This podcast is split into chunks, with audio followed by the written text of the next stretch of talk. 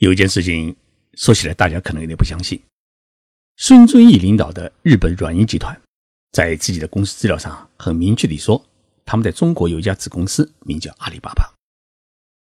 大家听了一定很纳闷：阿里巴巴不是马云的公司吗？哎，这话没错，阿里巴巴是马云创办的。但是从资本关系和股权比例上来说，软银的股权已经占据了整个阿里巴巴百分之三十以上。那么，根据国际通用的商业法规，阿里巴巴是属于软银集团投资的一家子公司。我这么一说啊，大家马上会联想到一个问题：让许多中国人引以为自豪的阿里巴巴，难道是一家日本公司？答案啊，只有一个，名义上是一家日本控股公司，因为马云本人持有的阿里巴巴的股份只有百分之八点九。这几天，关于阿里巴巴的最热门的话题是，软银集团要出售阿里巴巴的股权。软银集团为何要出售阿里巴巴的股权？这就是今天我要跟大家聊的话题。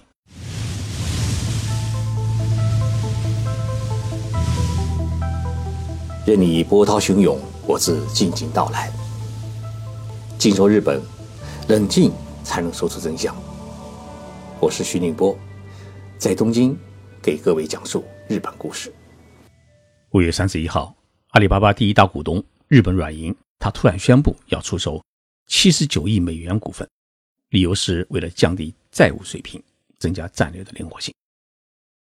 过了几天，软银再次宣布要追加出售股份，累计套现总价值呢达到了八十九亿美元，折合人民币超过了。五百四十亿人民币。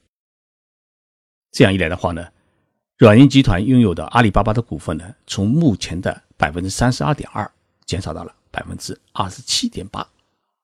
啊，即使如此，软银集团依然是阿里巴巴最大的股东。说到软银集团投资阿里巴巴，我们不得不说这两家公司的两个老板，一个叫孙正义，一个叫马云。孙正义今年刚好是六十岁，他的父亲呢是韩国人。一九四七年，孙正义的父亲驾驶一条小船，带着家人来到了日本做贺县安家。十年后呢，生下了孙正义。孙正义的父亲很会做生意，到了日本以后啊，他开设高利贷公司，然后又经营赌博机公司，在当地也是一个富翁。据说孙家的祖先曾经当过高丽国的将军。因此，父亲呢是从小期望孙正义能够成为未来的韩国的总统。孙正义从小是一个聪明好动、特有主见，而且充满革命理想的人。他最崇拜的人物是明治维新时期的革命家坂本龙马，还有一个呢就是孙中山。读高中的时候，孙正义就想去美国留学。他去美国之前呢，他读了一本书。叫《犹太人的生意经》，作者是当时日本最走红的一位企业家，名叫藤田田。藤田田创办了遍布日本各地的美式快餐店麦当劳。孙正义去美国之前，他一定想见到他，于是就跑到了藤田先生的公司。藤田先生一看是一个身高只有一米五的学生，最初是拒绝见孙正义。但是孙正义呢，是三番五次登门。藤田先生被他的真诚感动，终于最后呢见了他。孙正义只问藤田先生一个问题，他说：“我去美国留学，学什么好呢？”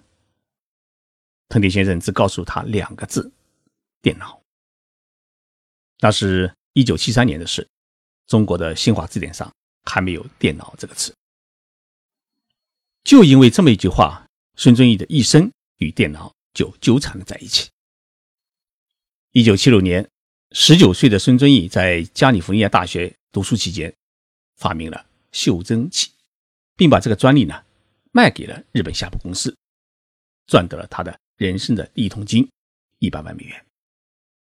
一九八零年，孙正义回到日本，他满脑子的创业想法，但是他没有急于求成，他花了将近整整一年的时间来思考他该选择哪个行业进行创业，最后。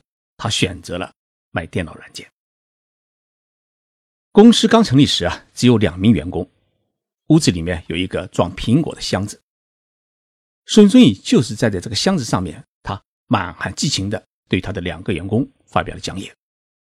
他说：“公司营业额在五年之内一定会达到一百亿日元，十年后要达到五百亿日元。”这两个员工以为是看到了一个疯子，第二天一个都没来上班，都吓跑了。三十年后，孙遵义成了日本首富，个人资产呢达到了一百八十亿美元。孙遵义曾经说过，自己的祖先是中国的《孙子兵法》的作者孙武，祖籍的祖籍是在杭州市富阳县的龙门古镇。他说：“如果没有《孙子兵法》，就没有我孙遵义。”这是他常说的一句话。这一血脉呢，是否是真实的，还无从考证。但是，孙遵义如果真的是从内心认为自己就是杭州人的话，那么他十六年前见到杭州人马云，并立即决定投资阿里巴巴，就显得顺理成章，毫无悬念。他那时候一定是有一种终于找到组织了的兴奋感。关于马云说六分钟就换来孙遵义两百万美元投资的故事啊，已经成为一个美丽的传说。一本叫《马云自述》的书中啊。马云曾经这样回忆这一个传奇的过程。他说：“那是一九九九年十月的一天，我被安排与雅虎最大的股东，被称为‘网络风向标’的软银集团的老总孙正义见面。当时我经营的阿里巴巴还算不错，我选择投资人也很慎重，已经拒绝了三十八家风险投资商的资金，只接受了以高盛为首的投资集团五百万美元投资，所以我并不缺钱。”但是呢，从孙正义的眼神中，我知道我们一定要握手。孙正义和我说的第一句话是：“说说你的阿里巴巴吧。”于是我就开始讲公司的目标。本来准备讲一个小时，可是刚刚开始六分钟，孙正义就从办公室那头走过来，对我说：“我决定投资你的公司，你要多少钱？”我一下子懵了，我并没有打算向你要钱啊。我们对视一会儿，不约而同地哈哈大笑起来，四只手就紧紧地握在了一起。不用说话，彼此心里都知道我们是一辈子的朋友，早就注定了的。孙正义对我说：“保持你独特的领导气质，就是我为你投资的最重要的原因。”传说毕竟是传说，事实上，孙正义决定投资阿里巴巴，是专门负责调查阿里巴巴的。软银中国控股公司总裁薛成鹤建议的。薛成鹤开始对阿里巴巴进行全方位调查，然后呢，向孙正义上交了一份报告，强烈建议孙正义啊停止与中国的另外一家互联网企业的合作投资，只投马云一家。二零零零年一月，在六分钟会面两个多月之后，孙正义正式邀请马云前往日本，提出了投资阿里巴巴两百万美元的决定。孙正义当年给马云的这笔投资，如今获利已经超过了一千倍，成为孙正义投资的四百多家公司中获利最好的一个案例。在过去十六年当中，孙正义从没有抛售过阿里巴巴的股权。那么，兄弟一场，如今为什么要出手？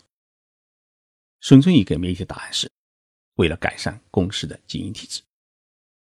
人们很快发现，孙正义领导的软银集团虽然业务是蒸蒸日上，但是公司的负债金额也达到了十二万亿人民币，相当于七千亿元人民币。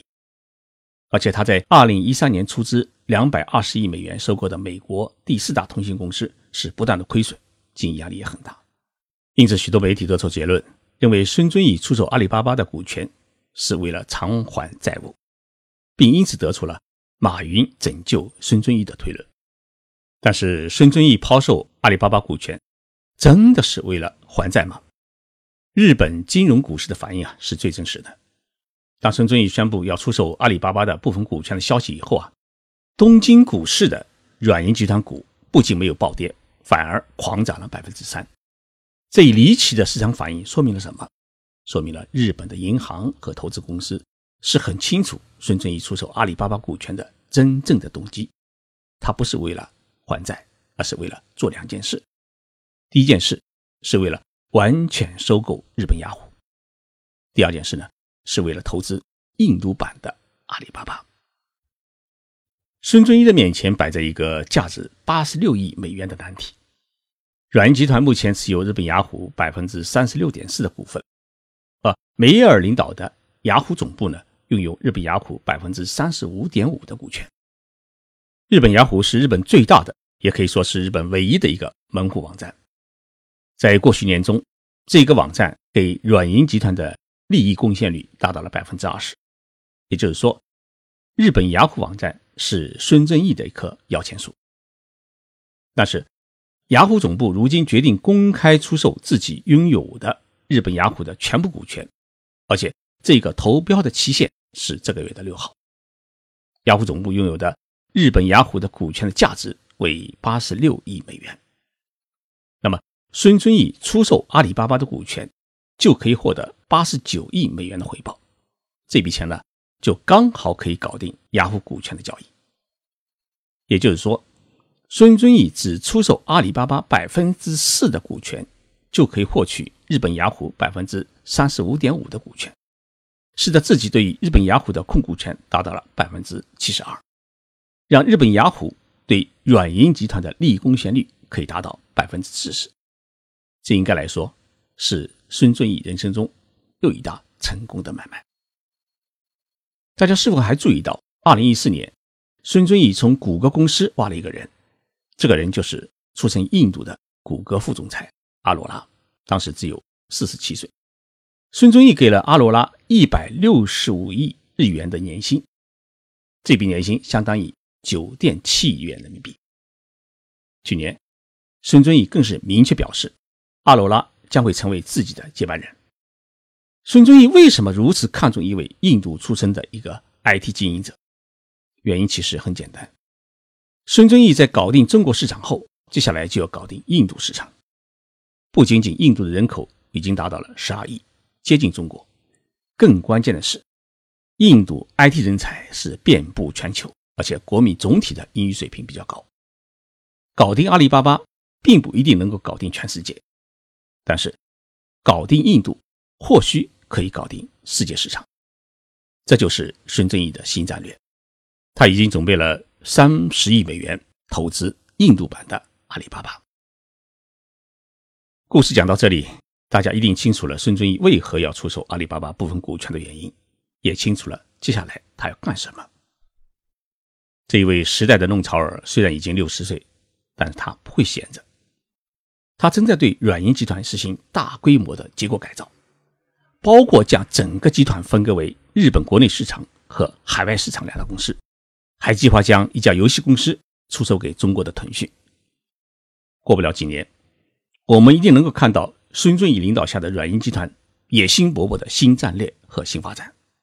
当然，我们也十分高兴地看到，马云回收孙正义的股权，正在加大对阿里巴巴的控制权。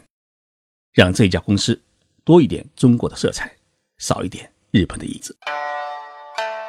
谢谢大家收听这一期的节目，我是徐静波，我在东京播报这一个节目，祝福大家周末愉快。